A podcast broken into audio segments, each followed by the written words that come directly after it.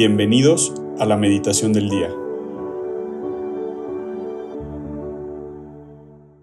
En el nombre del Padre, del Hijo y del Espíritu Santo. Amén. El día de hoy, lunes 17, 17 de julio, vamos a, vamos a meditar sobre el Evangelio según, según San Mateo. Pero primero vamos a ponernos en, en manos de, del Espíritu Santo. Vamos a encontrar un momento de silencio y vamos a ir al, encuentro del Señor en el, en el Evangelio del día. Ven Espíritu Santo, llena los corazones de tus fieles y enciende en ellos el fuego de tu amor. Envía, Señor, tu Espíritu Creador y renueva la faz de la tierra. Oremos. Oh Dios, que has iluminado los corazones de tus hijos con la luz del Espíritu Santo, haznos dóciles a sus inspiraciones para gustar siempre del bien y gozar de tus consuelos. Por Cristo nuestro Señor. Amén. Bueno, esto es el Evangelio de Mateo, Mateo 10, del eh, Mateo 10, 34. En aquel tiempo, Jesús dijo a sus apóstoles, No piensen que he venido a traer la paz a la tierra. No he venido a traer la paz sino la guerra. He venido a enfrentar al hijo con su padre, a la hija con su madre, a la nuera con su suegra, y los enemigos de cada uno serán los de su propia familia. El que ama a su padre o su madre más que a mí, no es digno de mí. El que ama a su hijo o su hija más que a mí, no es digno de mí. Y el que no toma su cruz y me sigue, no es digno de mí. El que salve su vida la perderá, y el que la pierda por mí la salvará. Quien lo recibe a ustedes me recibe a mí, y quien me recibe a mí recibe al que me ha enviado. El que recibe un profeta por ser profeta, recibirá recompensa de profeta. El que recibe un justo por ser justo, recibirá recompensa de justo. Quien diere, aunque no sea más que un vaso de agua fría a uno de estos pequeños por ser discípulo mío, yo les aseguro que no perderá su recompensa. Cuando acabó de dar instrucciones a sus doce discípulos, Jesús partió de ahí para enseñar y predicar en otras ciudades. Esto es palabra del Señor. Gloria a ti, Señor Jesús. El día de hoy, Cristo nos pone frente a nosotros uno de estos evangelios eh, conflictivos. Pa para mí, por lo menos, por lo menos lo, lo es. Porque si nosotros pensamos en pues el amor de un hijo al padre, de un padre a su hijo, el amor de familia, y vemos que Jesús empieza el Evangelio diciéndonos que Él ha venido a traer ese enfrentamiento y que el que ama a su padre eh, o a su madre más que a Él no es digno de, de, de, de Jesucristo, decimos, híjole, ¿qué, ¿qué, me está diciendo, qué me está diciendo Dios? Y en hay unas palabras del, del, del Santo Padre, donde el Santo Padre, el Papa Francisco, nos dice que Jesús ciertamente no pretende subestimar el amor de los padres, pero que sabe que los lazos, si se ponen en primer lugar, pueden desviar del verdadero bien. Y aquí entramos al primer punto que, que, que quería tocar, y es que, ¿cuál es el primer mandamiento? Amarás a Dios sobre todas las cosas. ¿Qué es amar a Dios sobre todas las cosas? Amar a Dios sobre todas las cosas es ponerlo en el centro de nuestra vida, en el centro de todo lo que hacemos. Esto evidentemente es muy fácil a la hora que, que tenemos enfrente dilemas éticos evidentes.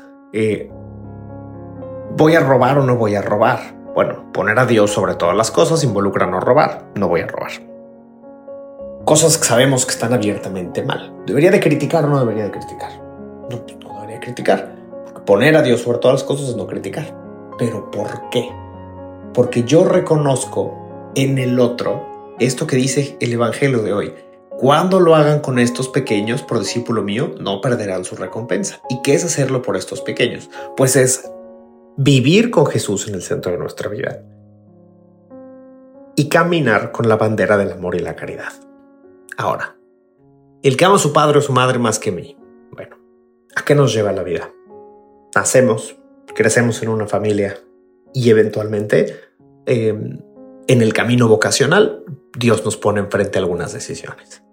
Habremos quienes estamos llamados al matrimonio y estar llamado al matrimonio, pues involucra dejar a tu padre y a tu madre, a tu hermano, a tu hermana, y formar una vida con, con, con tu esposa, con tu esposo, para toda la vida. Y esto no quiere decir que ni se le quiere al papá, ni se le quiere a la mamá menos, pero se, hace ese paso en, el crecimiento vocacional, que tiene como objetivo llegar al cielo.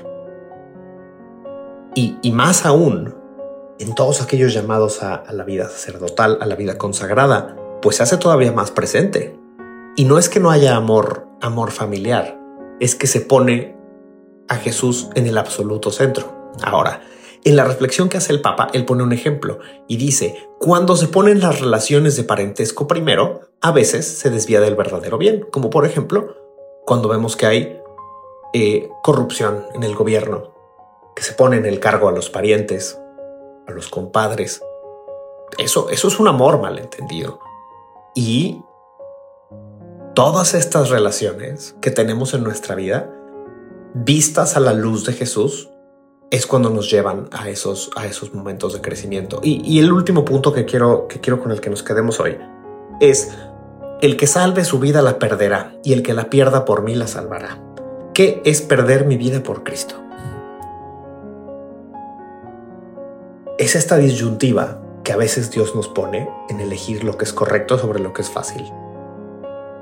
Y cosas que aparentemente estoy dejando de hacer en mi vida o que a los ojos del mundo estoy perdiendo en mi vida pero la realidad, lo que estoy haciendo es ganarme el cielo. ¿Cómo sabemos qué cosas es? Pues en oración. Cada uno de nosotros sabemos a qué profeta nos toca recibir, a qué justo nos toca recibir y qué vasos de agua nos toca, nos toca dar. Y creo que el llamado para esta, para esta semana, y es un buen evangelio para empezar la semana, es pensar cómo voy a empezar a salvar mi vida perdiéndola. ¿En qué ocasiones de mi vida Dios me llama a ponerlo verdaderamente en el centro?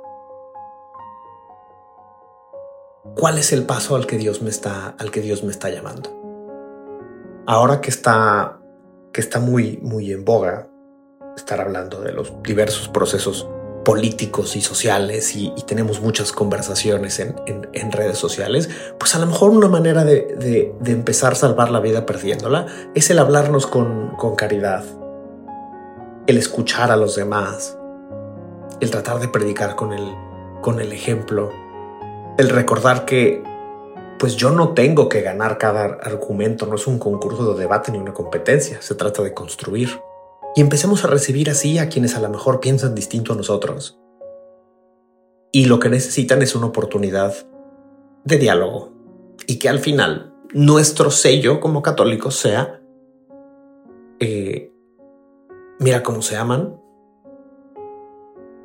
Siempre ofreciendo un vaso de agua a quien está, a quien está cansado, un vaso de agua físico o metafórico, pero, pero creo que es, es de estas ocasiones que Jesús nos da instrucciones claras y es vámonos desprendiendo de las cosas de mi vida que me impiden acercarme más a tener una relación pura y directa con Jesucristo. Y me gustaría terminar esta meditación haciendo una pequeña oración y pidiéndole a Jesús que esta semana nos permita abandonarnos un poco más en Él, con esas cosas humanas que nos cuestan a todos y que las podamos puramente poner a sus pies y entonces sí empezar a salvar nuestra vida.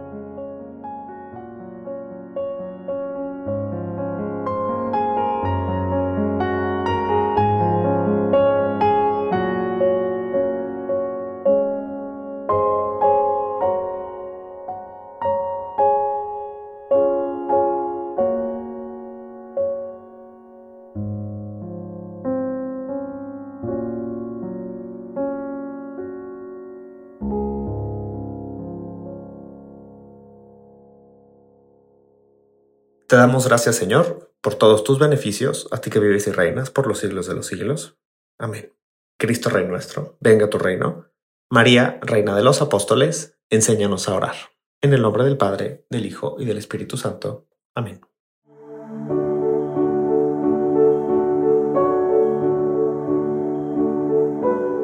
Mantengámonos atentos a la voz de Dios en este día y permitámosle que Él guíe nuestra vida. Nos escuchamos mañana.